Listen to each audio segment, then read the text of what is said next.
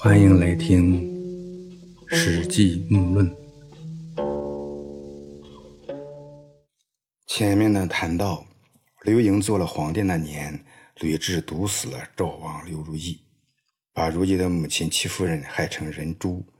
惠帝刘盈看了人猪以后，吓得落下病根儿，在母亲吕雉的阴影下当了七年皇帝，二十三岁就去世了。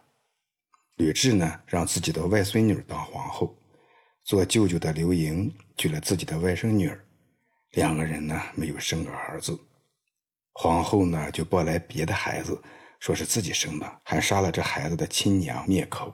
啊，这孩子成了小皇帝以后呢，就放出话来，说将来呀一定要为母亲报仇。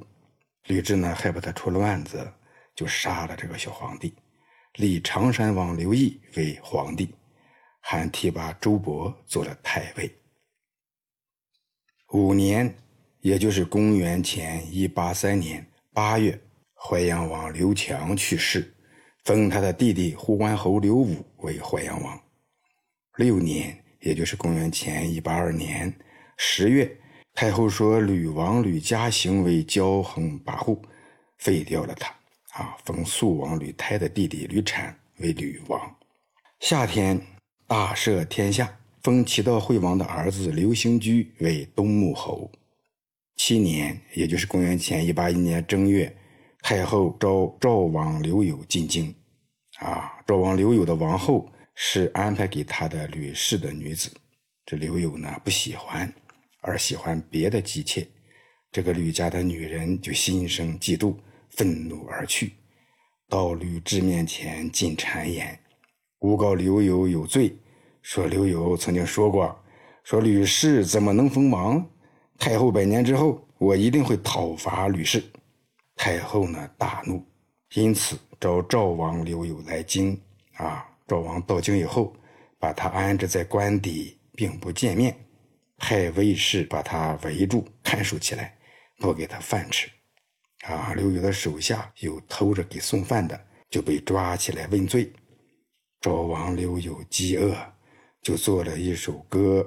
这首歌的大意是这样的：祝吕掌握朝中大权，刘氏的身份已经很低下了。吕氏强迫我们刘氏诸侯都得娶吕姓家的女人，还诬陷我有罪。我手下不是没有功臣，为什么会失去自己的诸侯国呢？如果苍天有眼，可要为我伸冤呐！丁丑日。赵王刘友被幽禁饿死，只用平民的待遇把他葬在长安百姓坟墓的旁边。刘友呢是刘邦的第六个儿子，虽贵为赵王，却因为得罪了吕氏之女，被后娘吕雉活活饿死，和普通人一样没了了事儿。乙丑日发生日食，白天变得和黑夜一样。太后呢，非常的厌恶，心中闷闷不乐，对左右的人说：“哎呀，这都是因为我的缘故啊。”二月，改封梁王刘辉为赵王，吕王吕产被改封为梁王，但梁王呢没有去封国，留在朝廷里担任皇帝的太傅。封皇帝之子平昌侯刘泰为吕王，把梁国改为吕国。啊，原来的吕国改名为济川国。太后的妹妹吕须有个女儿，嫁给了英灵侯刘泽为妻。刘泽呢，当时担任大将军。太后呢，封祝吕为王，怕自己死后刘泽作乱，于是就封刘泽为琅琊王，想借此来稳住他的心。梁王刘辉改封为赵王以后，心里不高兴。啊，太后呢，把吕产的女儿嫁给刘辉做王后，王后的随从官员都是吕家的人，独揽大权，暗中监视赵王。这赵王刘辉呢，也不能按自己的意愿行事。这刘辉呢，有个宠爱的姬妾，王后呢，居然派人用毒酒毒死了他。刘辉呢，就做了诗歌四章，让乐工们歌唱。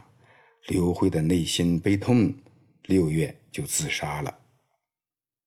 太后知道这件事以后，认为刘辉为了个女人，连祭祀宗庙的礼仪都不要了，于是废除了他后代的王位继承权。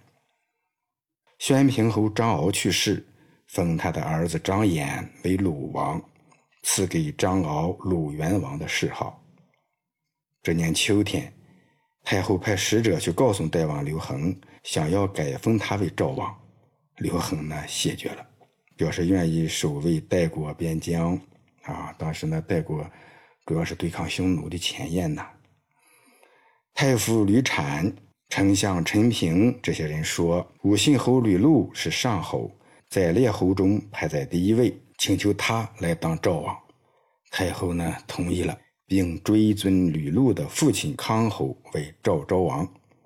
九月，燕灵王刘建去世，他有一个姬妾生的儿子，太后呢派人把他杀了，燕灵王就绝了后代，封国被废除。八年。也就是公元前一八零年十月，立吕肃王的儿子东平侯吕通为燕王，封吕通的弟弟吕庄为东平侯。到这个时候呢，刘邦的儿子们都有了结果啊。作为一代帝王，刘邦死后呢，老婆吕雉一番操作，他八个儿子的结局各有不同啊。每一个人身上都留下令人深思的故事。班固呢，在《汉书》中总结刘邦这八个儿子的结局，有些话很经典啊。书中说：“高祖八子，二弟六王，三赵不孤，怀利自亡，燕陵绝嗣，其道特昌。”啊，分开来讲啊，就是说刘邦呢，八个儿子中有两个做了皇帝，六个被封王啊。两个做了皇帝，那一个是指吕雉生的汉惠帝刘盈。啊，他比刘肥小，排行老二，做了七年皇帝，二十三岁去世。另一个呢，就是伯夫人生的老四刘恒。刘恒七岁时呢，被封为代王。吕氏呢，被打压下去以后呢，做了汉朝第五任皇帝，也就是著名的汉文帝。他励精图治，开创文景之治。病死的时候呢，是四十七岁，结局呢，算是最好的了。这六个诸侯王。老大刘肥，老三刘如意，老五刘辉，老六刘友，老七刘长，老八刘建。所谓三赵不孤，是说老三赵王刘如意，老五赵公王刘辉，老六赵雍王刘友。啊，这个孤呢就是罪，有罪；不孤呢就是无罪，意思就是无罪而冤死。这三任赵王都是无罪而死。啊，都挺惨。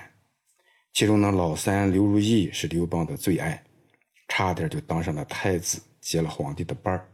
但是呢，刘邦越亲吕雉越恨，啊，没多大就从齐国召回来给毒死了。老六刘友受老婆诬陷后呢，被吕雉活活饿死。老五刘辉接任老六刘友当了赵王，娶吕产的女儿。啊，这吕产的女儿直接就毒死了刘友最宠爱的女人，结果呢，刘辉为此而自杀。这三赵不孤啊，都是吕雉所害，死的呢都很冤枉。说怀利自亡啊，说的是老七刘长。刘长呢是赵姬所生啊，赵姬呢是刘邦女婿张敖献给刘邦的，他生下刘长后受到牵连自杀了。刘邦呢，就让吕雉收养了刘长。刘邦在灭了淮南王秦布后，就立刘长为淮南王。这汉文帝刘恒继位以后，这刘长呢就谋反，被流放去蜀地，在去蜀地的途中呢绝食而亡。啊，所以说刘长是自亡，自取灭亡。说燕陵绝嗣，指的是老八刘建。啊，刘建呢被封为燕王。刘建病死，谥号为陵。啊，他只有一个儿子，但不是吕氏所生。啊，吕雉就不让他继承王位，还派人把这个孩子杀了。刘长呢，也就绝户了。啊，所以说燕陵绝嗣。说其道特昌，当然指的是刘肥。啊，前面说过，刘肥呢是刘邦与吕雉结婚前与一个姓曹的女人生的。刘邦作为皇帝，刘肥呢只能算是个庶生的长子。刘邦呢，还是可怜刘肥的出身呐，封他为齐王，哎，也有补偿的意味。刘肥呢没有被吕雉毒死，啊，又是献城给妹妹，又是封迎后娘吕雉的意思，哎，总算是能逃过死劫。刘肥呢虽然只活到三十三岁，但呢他留下了十几个儿子，啊，人丁兴旺，后代之中也多勇猛之人，啊，所以说特昌，哎，可见呢做人还是不能太狂。该认怂就认怂，该示好就示好，该低调必须低调。三月中，吕后福还过指道，见物如苍犬，居高后夜，忽伏福见。啊，说三月中旬呢，吕雉呢举行伏祭，回来的路上路过指道亭，看到一个像黑骨的东西钻进他的胳肢窝，啊，忽然呢又不见了。让人占卜，说是赵王刘如意在作祟。从此呢，这吕雉就落下一个腋下伤痛的毛病。这件事呢有点奇怪，许多史书里呢都有记述，说法呢也都不一样。有的人呢甚至解读为吕雉是被狗咬了，哎，从而呢推断他他是得了狂犬病而死。这里的“伏”是指的伏祭。啊，服气祭是一种祭祀活动，斋戒沐浴，啊，除灾求福，啊，这种活动呢，从周代就有，在水边祭祀，用草药水沐浴，祈求扫除疾病和不祥。吕雉时期呢，每年都搞这样的活动。到魏晋时期呢，曾经把这个祭祀活动固定在每年的三月三。啊，王羲之的《兰亭序》里写的就是这个活动。啊，非常有意思。说王羲之与谢安、孙绰，哎，这些人汇聚兰亭，赋诗饮酒，那是群贤毕至，少长咸集，茂林修竹，清流激湍，曲水流觞，畅叙幽情。啊，这曲水流觞就是在上游放入水中酒杯，啊，这杯酒呢，慢慢的随水流而下，停在谁的面前，谁就喝杯酒。啊，这是何等的风雅、浪漫啊，快活！所以你应该知道，为什么王羲之的《兰亭序》又叫《戏帖》啊？此帖呢，就是在伏羲记中写成的。吕雉呢，举办伏祭活动以后呢，受到惊吓。这件怪事呢，发生在伏祭活动结束后啊，回去路过史亭这个地方。在前面呢，第十八讲。呃，《高祖本纪》中呢，曾经谈到，刘邦入关的时候，秦王子婴素车白马，系颈以足，封皇帝袭符节，降旨道旁。啊，这指道呢是个亭子，秦王子婴呢就是在这里向刘邦投降的。啊，这指道亭是秦灭汉兴的起点呢。吕雉呢作为实际上的帝王，他在这里受到惊吓，落下病根。难道是上天在暗示什么吗？吕雉觉得外孙鲁元王张衍年幼，很早呢就死去了父母，孤单弱小，就封张敖前妾所生的两个儿子张弛为新都侯，张寿为乐昌侯，来辅佐鲁元王张衍，又封中大业者张氏为建陵侯，封吕荣为祝兹侯。宫中宦官担任令和丞，都封为关内侯，食邑五百户。七月中旬，吕雉呢病得更重了，就任命赵王吕禄为上将军，统领北军；吕王吕产统领南军。吕雉呢告诫吕禄、吕产说：“高帝平定天下后，曾和大臣们立下誓约。”说不是刘氏子弟却称王的，天下共同诛讨他。现在呢，吕家的人被封为王，大臣们心里面不平。如果我死了，皇帝年少，大臣们呢恐怕要作乱。你们一定要依靠军队来保卫皇宫，小心谨慎，不要为我送葬，不要被这些人制服。辛巳日，吕雉去世，留下诏书。赐给各位诸侯王黄金千金，将相列侯郎中官吏都按级别大小赐给黄金，大赦天下，以吕王吕产为相国，以吕禄的女儿为皇后。安葬吕雉以后，左丞相沈一基做了皇帝的太傅。这朱虚侯刘璋有气概、有能力，东穆侯刘兴居是他的弟弟，两个人呢都是齐哀王刘襄的弟弟，住在长安。这个时候呢，助吕主事揽权，他俩就想发动叛乱，因为害怕刘邦的老臣周勃、关婴这些人未敢轻举妄动。朱虚侯的老婆是吕禄的女儿，因此呢，暗地里知道祝吕的阴谋，他怕自己被杀，就暗中派人去告诉自己的哥哥齐王刘襄，想让他发兵西进，诛杀祝吕，自立为帝。这朱虚侯呢，自己准备在朝廷里和大臣们做内应，齐王刘襄准备发兵，但是呢，他的丞相不听他的命令。八月丙午日，齐王刘襄准备派人诛杀丞相。这丞相邵平就造反了，发动军队想要围攻刘翔。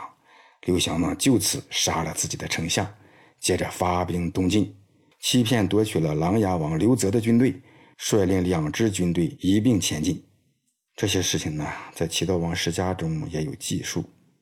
那么刘吕两股势力如何争出高下？其中有哪些令后人深思的地方？老木呢，下回一次讲清楚。